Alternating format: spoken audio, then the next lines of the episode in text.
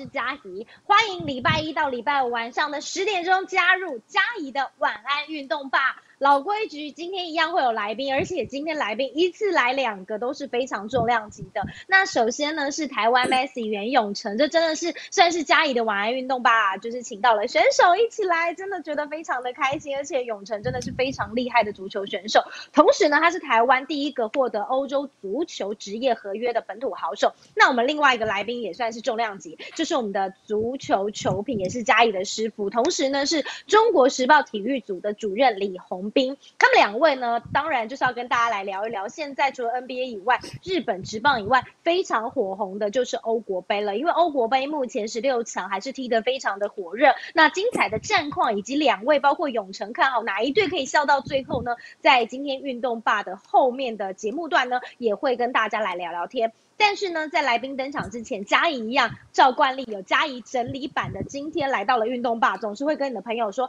哎，今天哪一个体育的消息是你最关注的呢？那在嘉怡的部分一样哦，今天是分了三个大区块，包括了棒球、篮球还有足球。首先在棒球的部分，棒球部分嘉怡今天选的新闻有大概这四个，这四个新闻分别是哪些？首先呢，就是大谷翔平又创鬼神般的里程碑了。天使的头打二刀流，大谷翔平对上了光芒，敲出了本季的第二十五轰。那在全雷打榜上呢，跟小塔提斯呢是并列全联盟第二。同时呢，他也再度达成棒球之神就是贝比鲁斯所望尘莫及的二刀流纪录。此外呢，这场比赛还有一个很特别的焦点，就是差一支一雷打，就是完全打齐了。因为在这场比赛里面呢，大谷翔平分别打了二雷打、三雷打、全雷打，贡献了三分打点。那也帮助天使队是以六比四赢球，终止了五连败。那同时，大谷翔平在六月哦，讲到了六月，他已经炸裂了十轰这么多了。他透露了打击的心情，就是他当然就是希望呢，每一个打击，每一支出去都是全雷打。好，那另外呢，第二个新闻的焦点就是明星赛，美国职棒大联盟的明星赛第一阶段的票选也出炉了。在公布第一阶段票选结果呢，天使队的大谷翔平在指定打击，也就是 DH 的项目当中以一百九十六票高居第一，那另外呢，总票数第一的会是谁呢？当然就是本季的全垒打王蓝鸟队小葛雷诺，他拿下的是两百七十万的人气票选。那另外看到台湾好手吴念婷，吴念婷呢的得点圈打击再度建功，今天出战的是软银鹰队。他在第六局的时候满垒敲出了二垒打，进账了两分打点。那所属的西武狮队是以五比二赢球。那终结者呢平凉海马推进连续三十八场初赛没有失分。同时也追平了藤川球儿保持的日职纪录。那另外在棒球焦点有一个讯息，也是今天备受讨论的，那就是台湾世界棒球的排名来到了第二名。那 WBSC 也就是世界棒垒总棒球总会棒垒球总会呢，今天在东京奥运之前发布最新的世界排名，在男子棒球世界排名积分区间是。区间是二零一八年到现在，而台湾呢，二零一九年是世世界十二强赛 U 十八世界杯的佳绩，世界排名上升到史上最佳的第二名哦，这是令人很开心的消息。好，接着在篮球场上，篮球场上呢，今天嘉义只选了一则新闻，因为今天的来宾非常重量级，嘉义希望可以跟他们多聊聊天。今天的篮球场上要讲的，当然就是老鹰队上公路的这场比赛。这场比赛呢，是东区的冠军战的第三场比赛。那今天是在老鹰的主场来进行了。讲到了公路，其实在上半场一度是落后达有十五分哦，而且趁但是趁着老鹰少主吹样哦脚踝受伤。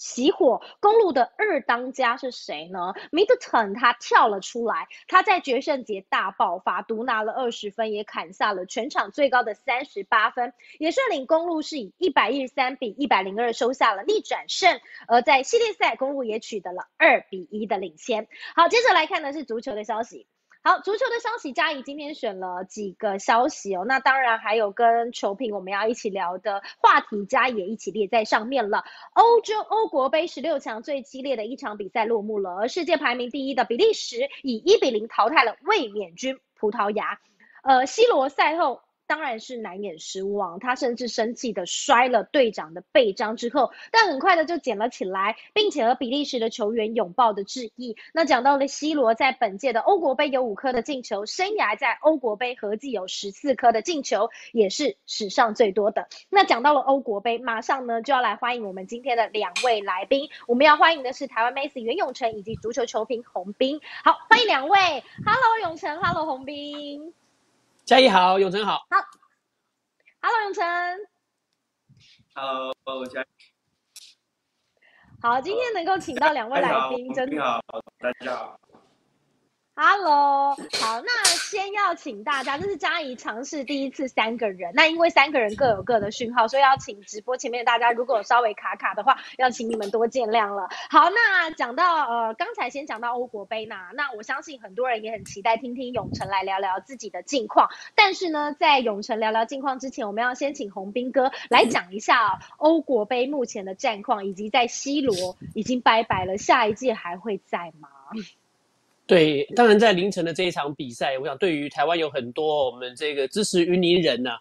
支持西罗的这个球迷来说的话，当然会觉得是很失望啊。不过呢，这场比赛的确是一场硬仗啊。刚刚呢，嘉怡也有提到，比利时目前世界排名第一哦，那整个阵容的一个完整度里面的球星啊，真的是名将如云哦。所以这场比赛其实呃，只能说葡萄牙也踢得不错，那下半场也创造了不少的机会，很可惜运气上面。有是差了一些些哦。那这场比赛可以说是十六强里面呢，呃，就是有两场这个强强的对话哦。在这个明天的半夜呢，是还有英格兰对德国啦哦。就这两个对战戏嘛，在十六强里面其实是大家觉得哇，这也是火花四射的啦哦。所以只能说葡萄牙出现的一个位置呢，就是要遭遇到哦这一个小组赛是 B 组冠军的比利时。这场球真的是一场硬仗啊。那 C 罗就很可惜的，像刚刚嘉怡也有提到，他在本届目前他虽然出局了，他还是在射手榜上领先哦哦，然后他已经创下了欧国杯史上最多的一个进球纪录，这是跨界的生涯的。然后另外呢，其实他在本届欧国杯 五个进球之后，他生涯进球数一百零九球，是并列在这个世界男子足球的这个国家队的比赛目前并列第一啊。本来希望在欧国杯一举就来创下成为世界这个男子足坛第一人呢。不过看起来接下来要等其他的比赛才能够挑战这一个记录了哦。那至于刚刚嘉怡提到了下一届的欧国杯，因为这一届是晚了一年，所以下一届不用等四年，等三年呐。但是三十九岁的 C 罗，对，就是不喝可乐，只喝水，然后呢不吃这些乐色食物，只吃什么？吃这一个水煮鸡胸肉的这个男人呢？这个健身狂，三年后呢，是不是还可以有这样的状态啊？继续来出赛？我相信好像也不是没有机会啦，那就看葡萄牙表现的如何。哦，好，那刚才洪斌哥这样说了，那永成的部分想要问一下，永成这场比赛，我相信你有稍微的看一下。那大家在讨论 C 罗这整个欧国杯的表现，包括可口可乐啊，那整个过程，呃，这一次看到这里，那永成有没有什么样对欧国杯的一些感想？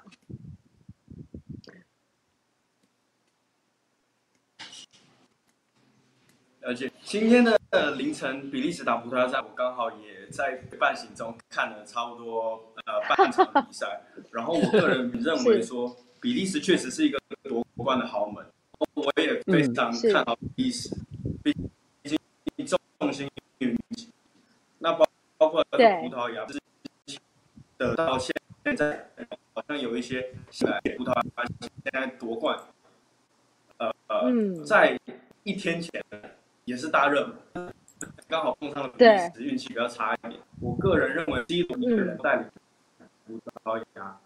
独当一面的，碰到比利时这样的球队，在每个位置又又去针对 C 罗，那用着基本上比较多的那个控球权。那当葡萄牙，嗯，就算后来啊把那个新的新兴的的的球员派上去，那对于说整个来说还是很困难。那当然，比利时现在比较问题，我觉得当然还是想丁丁跟边锋哈扎他们的伤能不能够在赶在下一场比赛前，呃，伤愈复出，这个很重要。当然，昨天的比赛，我觉得对于葡萄牙说当然可惜，因为在最后还是有很多的机会，只是可能运气比较差一点，所以相对认为淘汰球队的强弱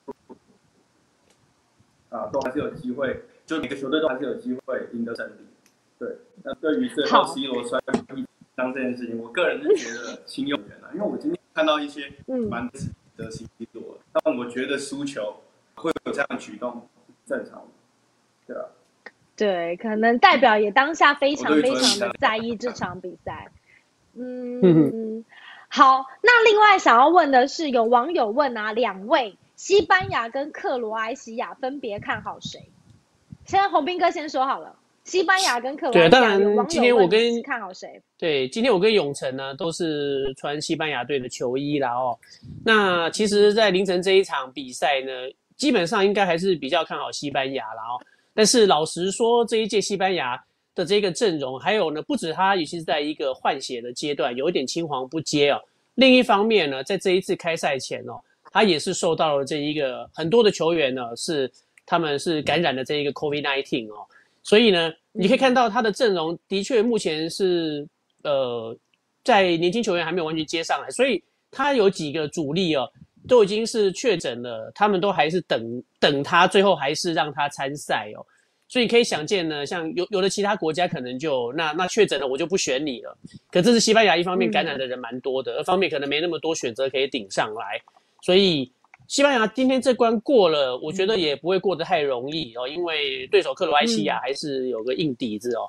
那就是说，嗯，西班牙呢，到底进到八强，那是不是能够再进一步走得更远？这个有可能接下来八强要遇到法国，哦，世界杯冠军，所以这点是比较让人担心的地方。那今天这场球，我觉得还是有机会的，还是有机会。好，Hello 永成，那永成我们也来聊一下好了，西班牙跟克罗埃西亚，你看好谁？西班牙跟克罗埃西亚。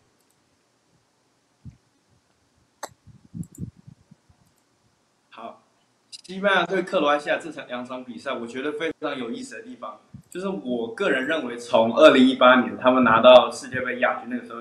比较开始关注这个球队。然后呢，以他们的踢球方式、整体战术这些，跟西班牙其实还蛮类似的。我觉得两队都是主要以控球为主。所以今天呢，我个人认为这场比赛比较特别的地方，就是在于两个球队在防守上都会采取高压的方式，然后在于进攻上都是以后场组织进攻，慢慢往前。这样的方式来，呃，跟对手做竞争，所以呢，嗯，其实，在他可能会稍微上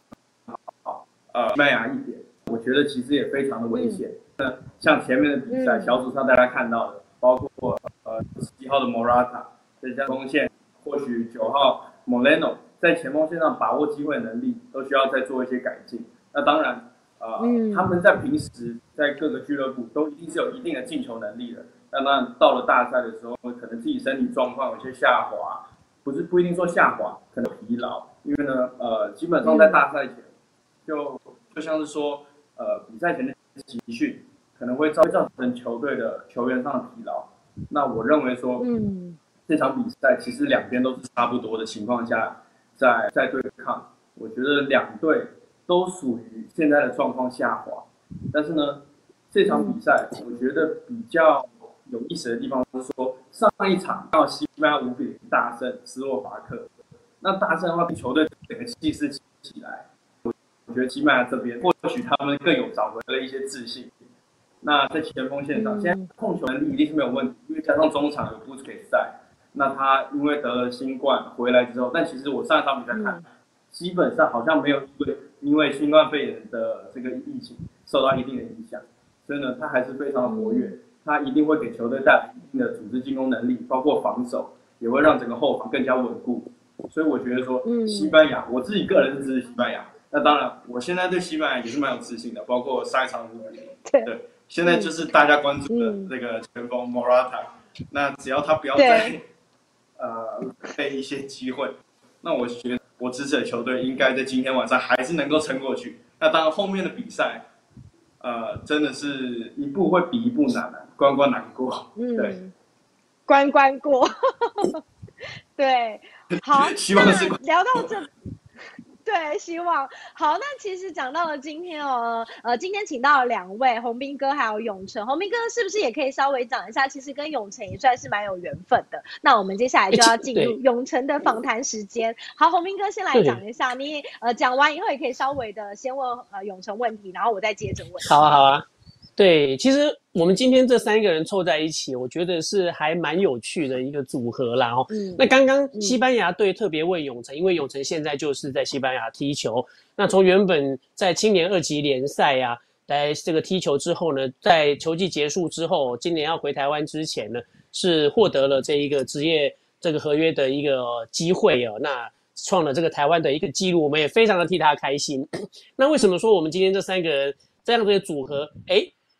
蛮有意思的是，其实因为在去年我们出了一本书，就是《台湾足球六十年》。那去年在十一月的时候也开了这个新书的一个发表会的记者会哦。那在那个记者会上面，其实永成的爸爸有在现场哦。那因为我们嗯书中其实是有提到永成，因为当时这本书主要是包括他的版税会捐给呃陈柏良足球公益信托。那陈柏良足球公益信托就是希望可以帮助我们这一些想要跨出去去冲击世界的年轻球员。那永成就是呢这一个信托呃有帮助的第一个我们的足球员。那当时在这一个新书发表会上面，我们也有特别提到说，因为永成才，因为他去年他在西班牙已经一段时间，但去年三月大家知道这个疫情的爆发，哦，他就只好先回到台湾。结果他在十一月又再跨出去去冲击这一个西班牙的这样子的足球。那我们在新书发表会上面也跟大家讲了这个好消息，也说在书中其实有提到永永成又出去打拼了哦。哦，那今天这一刻。我们可以说，哎，当时跟大家预告的很开心，有一个好的结果。那至于跟嘉怡的话，是因为那一场新书发表会，我们的主持人哦，记者会主任就是嘉怡哦，所以我们今天变成是当时我们呃只有两个人凑在一起，那永成正在西班牙打拼哦，那很开心今天能够同台，对，所以我也想问永成的，就是说从当时哦，也是在疫情之后重新回到西班牙，那。当然是给自己最后一个冲刺的机会了，因为接下来他就已经不再是年轻球员了，哦，就要争取所谓的呃这一个成年的职业合约。在这半年的时间，他怎么做到的呢？永成，好，嗯，对于那期间所经历的事情跟心里的感受，其实蛮多故事可以讲的。因为包括说，呃，现在在西班牙待了将近快四年的时间，然后呢，一开始刚去的时候面临到没有办法拿到这个参赛证，官方参赛证的这个问题，所以造成说基本上比赛的，呃，比赛的经历相对来说比较少。那熬了大概三年的时候，终于等到十八岁，因为呢，呃，我是台湾人的关系，必须要在西班牙到十八岁才能拿到参赛证，不容易熬到了十八岁，有机会拿到参赛证。真的开心，然后呢，也是为了每天维持好的训练，对，比如说呃，像吃喝水，其实它大概差不多是这个意思。然后呢，呃，后来听到为了联赛之后呢，就是每因为呢每一场比赛来说都非常重要，我是十八岁，但是呢青年岁又刚是最后一年。在西班牙又刚好最后一年，所以你结束了这个年之后呢，你要跨入的就是成人队的一个阶段。那你要跨入成人队的阶段，你并不是说像呃升学一样，考试考过我就升学，你必须要有人给你这个机会，有球队给你这个机会，让你加入到他们的成人队，那你才有办法按照呃我的梦想，按照我的想法，这样子一步一步的往前走。那当进入成人队这件事情，当然相对来说好。有简单的，简单的。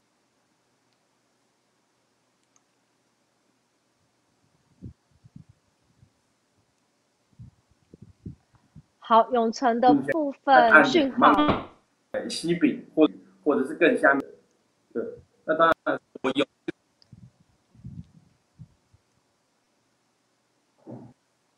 好，当然我有这个机会，如果全国的青年联赛能够出赛的话，我肯定是好的，希望有好的表现来争取进入到好的一个职业队里面。那当然这段期间呢，呃，很感谢台湾朋友们的支持，然后也非常感谢呃《我觉得六十年》这本书，让我有更多的动力想要往前走。那刚刚看到书中的内容，我非常也非常庆幸，我自己是一个台湾的球员，我觉得台湾足球历史嗯，还是有很多美好的回忆。那也在那段期间，嗯在最后七年中，或许呃也面临到了伤病，但在最后还是很幸运的得到了呃球探的青睐，然后呢被邀请到职业队，然后最后顺利的签下合约。这段期间其实面临到转队，面临到呃不一定能够取得进球或者是成绩上的压力，但最后还是一个好的结果，所以呢也非常开心，然后也谢谢大家支持，这样。好，其实听到永成这么说，真的觉得，我相信洪斌哥也是应该觉得很感动，因为我自己其实当主持人，然后翻了那本书，真的是很多呃台湾足球历史的故事，真的是很感动人心。那在这里，嘉怡想要问的是，转战职业队之后呢，你给自己的目标，在未来接下来的阶段，你给你自己的目标是什么呢？我其实当我刚拿到合约的时候。我其实说我是很开心、很感动，但我知道接下来面临的挑战一定是大的。所以说我那时拿到合约，我其实虽然说是有一种放松的感觉，哦，我终于进了职业队，我一直以来的梦想好像有一点起色了。但其实真正呃面对到的困难才准备要来，这只是一个开始。因为当你进入到职业队中，职业队每个球员都是各个地方的好手，也说不定也有其他国家来的。包括我现在要去的那个新的职业队，里面阵中也有美国的选手，也有比利时的。那这样的选手混合在一起之后呢，我需要做的就是一个跟球队内部的竞争。那当然一开始跟球队内部的家族训练中来看，我有这个能力，能够取得呃这个上场机。那当然这就是我要表我要去努力。那对来说，呃，球队他们因为升上了。升上的西乙 B 嘛，呃，明年呃西班牙赛制会改成呃西班牙足跟西班牙足协乙，那我们球队现在在西班牙足协乙，那因为身上的一个层级，球队也是招兵买马，找来了各个地方的好手，然后我又是相对来说比较年轻的球员，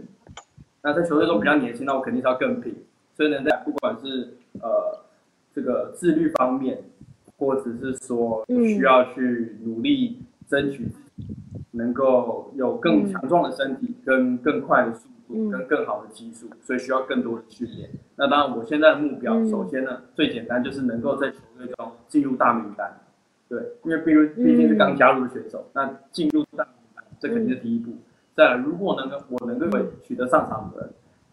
上场时间，那我就是要在那短短短上场的时候做出好的表现。如果在那个表现，如果在那个时间中有好的表现，那说不定以后能够进入到先发，或是呃在先发中取得进球，那相对对我以后的未来，能不能够真的实现我的梦想，爬上西甲，那也不是不可能。嗯，关键就是现在好好去训练，争取上场的机会。好，其实呢，相信洪斌哥应该跟我感想很像，就是听永成讲到这边，我觉得永成除了是一个呃在足球方面表现非常好的选手之外，其实他对于他自己有非常多的想法，甚至他他。更知道自己要做什么，甚至是自律，不管是球场上或者是生活，我觉得都是听了其实真的蛮感动。那我自己的部分，因为我觉得今天问题比较多，我觉得蛮适合就是猜个两集之类再跟永成聊天。那在呃嘉义的部分还有两题想问，一个是其实想要问的是，像譬如说呃在呃国外征战或者是一路的足球生涯，除了刚才提到的有譬如说刚才呃洪斌哥说的有陈不良基金会的呃资助，还有赞助商的帮忙，那你自己对于这一块怎么觉得说，哎，其实他们的帮忙可以让你们更无后顾之忧的踢球，以及你觉得，呃，一双好的足球鞋对一个选手来说，呃，有什么样特别的地方？好，呃，谈到说像这些的赞助商，慢慢的涌进来帮忙我，再加上呃，最近艾迪达的赞助。那相对这些赞助商对我来说，真的非常非常非常的重要，在我实现梦想这条道路上都是必不可少的。因为一开始我刚去西班牙的时候，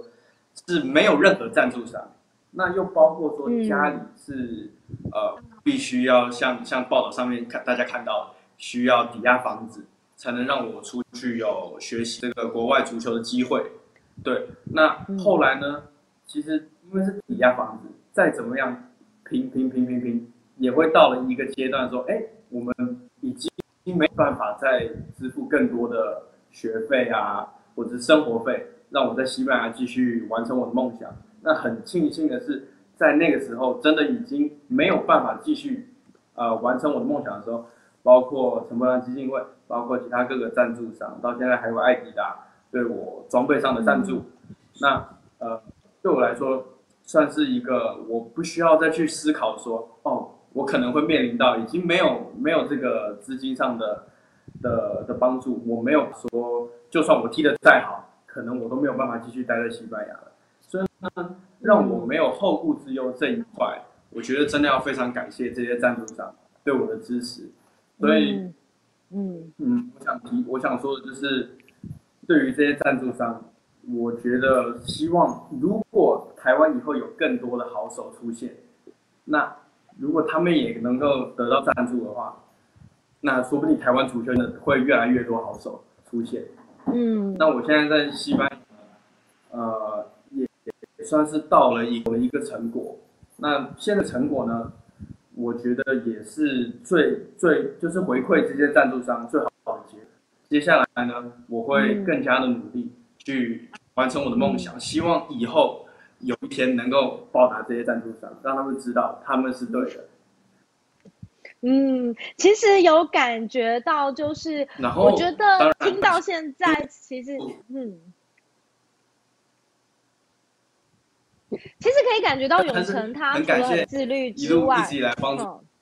OK。哎，永成继续说，没关系，永成继续说。对对对，我们对永成继续。OK OK，没关系，因为嗯呃赞助，就是这些赞助商，除了就是一开始能够帮助我连接这些赞助商的人，其实是一位也是一位球评，叫做石明基。我真的想要非常感。因为如果没有他的出现，其实我是没有办法在曝光在这些赞助商的的眼前，是因为他的牵线，所以我才有这个机会。嗯嗯。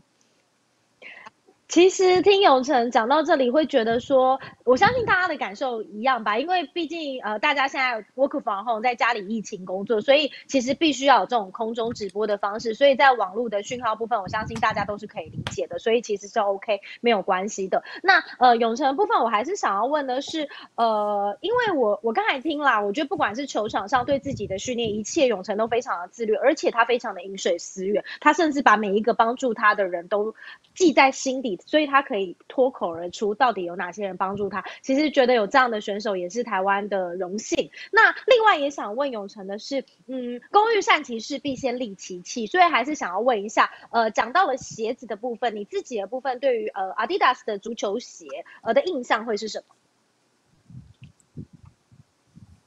？OK，对于 Adidas 这个品牌，其实当然，因为呢，Adidas 从我小的时候。就已经知道这是在运动界中的一个大品牌，非常了不起的品牌。然后呢，小时候向往的球星啊，像球队，哎，他们也是使用着 Adidas，所以呢，就会对这个品牌有着一定的向往。比如小时候我以前比较比较没有，因为呢，以前踢球穿的鞋子可能不能穿到那么高级的、那么高阶的，所以一直对一种很高阶、很贵的球鞋有一种哦。我未来一定要有这么一双，我觉得如果我踢得越来越好，说不定我有机会。像那些球星一样，那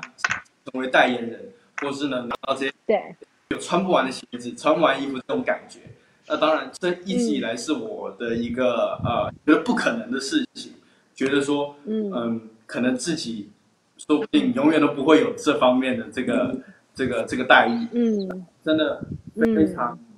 呃，我觉得非常惊讶的，就是这次我在准备要冲击职业队之前，有得知了艾迪达有意愿要赞助我的消息，那也非常感谢，在这短短的期间，我也就又少了一个烦恼，像是衣服上啊、鞋子上这方面的烦恼。那能够拿到这些东西，我觉得对我来说是一个动力。那代表说我在接下来的路程中，我需要更加努力。然后至于艾迪达的足球鞋。我觉得我想要说的就是，嗯，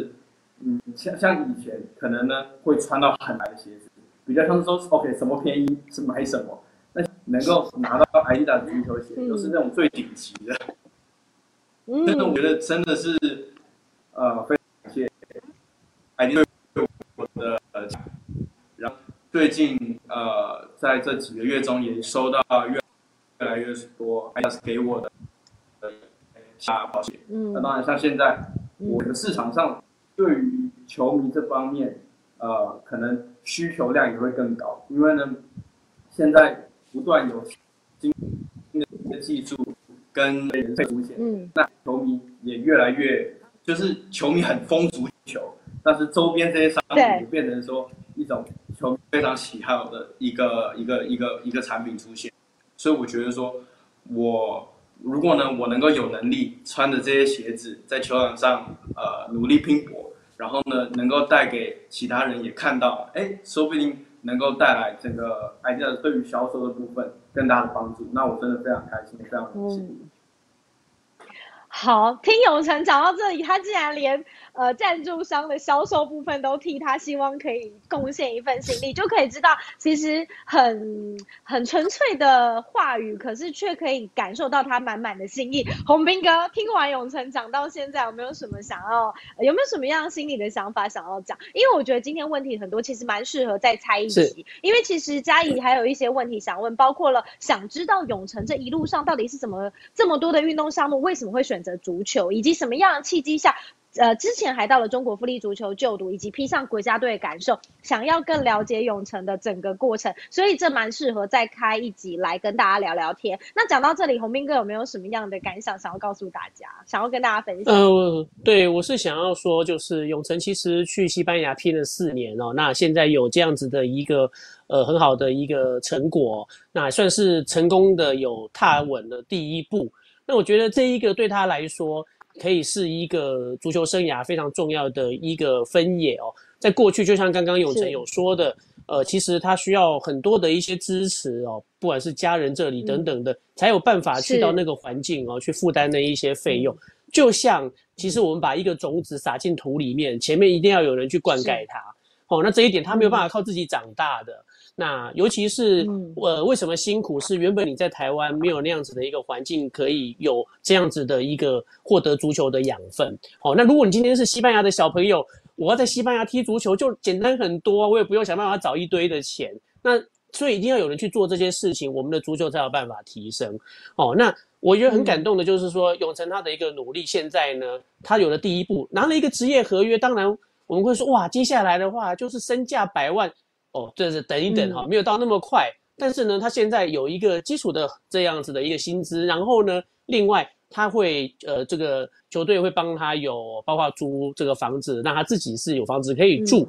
那这对于他原本在青年队时期，其实就比较像是学校一些那种宿舍的这样的待遇就完全不一样。这表示说你就是被当做是一个成年人哦，要来经营你的这个足球生涯喽。哦，那我相信呢，为什么我们会对永成很有期待、很有信心？因为他在四年来，他就是背负着他自己的这样子一个目标，他到西班牙去这样的打拼，从原本根本不会讲西班牙文，我到现在他已经是可以在那里，不管是跟队友啊，还有甚至接受访问呢，他也可以很好的来运用他的一个外语了、哦。所以我觉得他比起了其他的竞争者来说，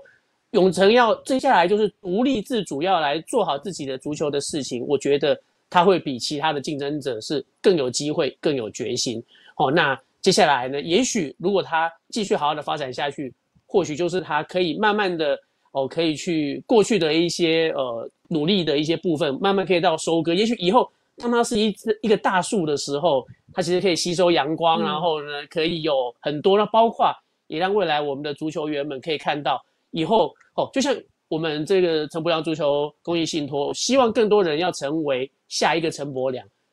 也希望以后有人会说，那我要成为下一个袁永成。哦，那我们会看到永成是不是可以在西班牙有好的表现？然后呢，国家队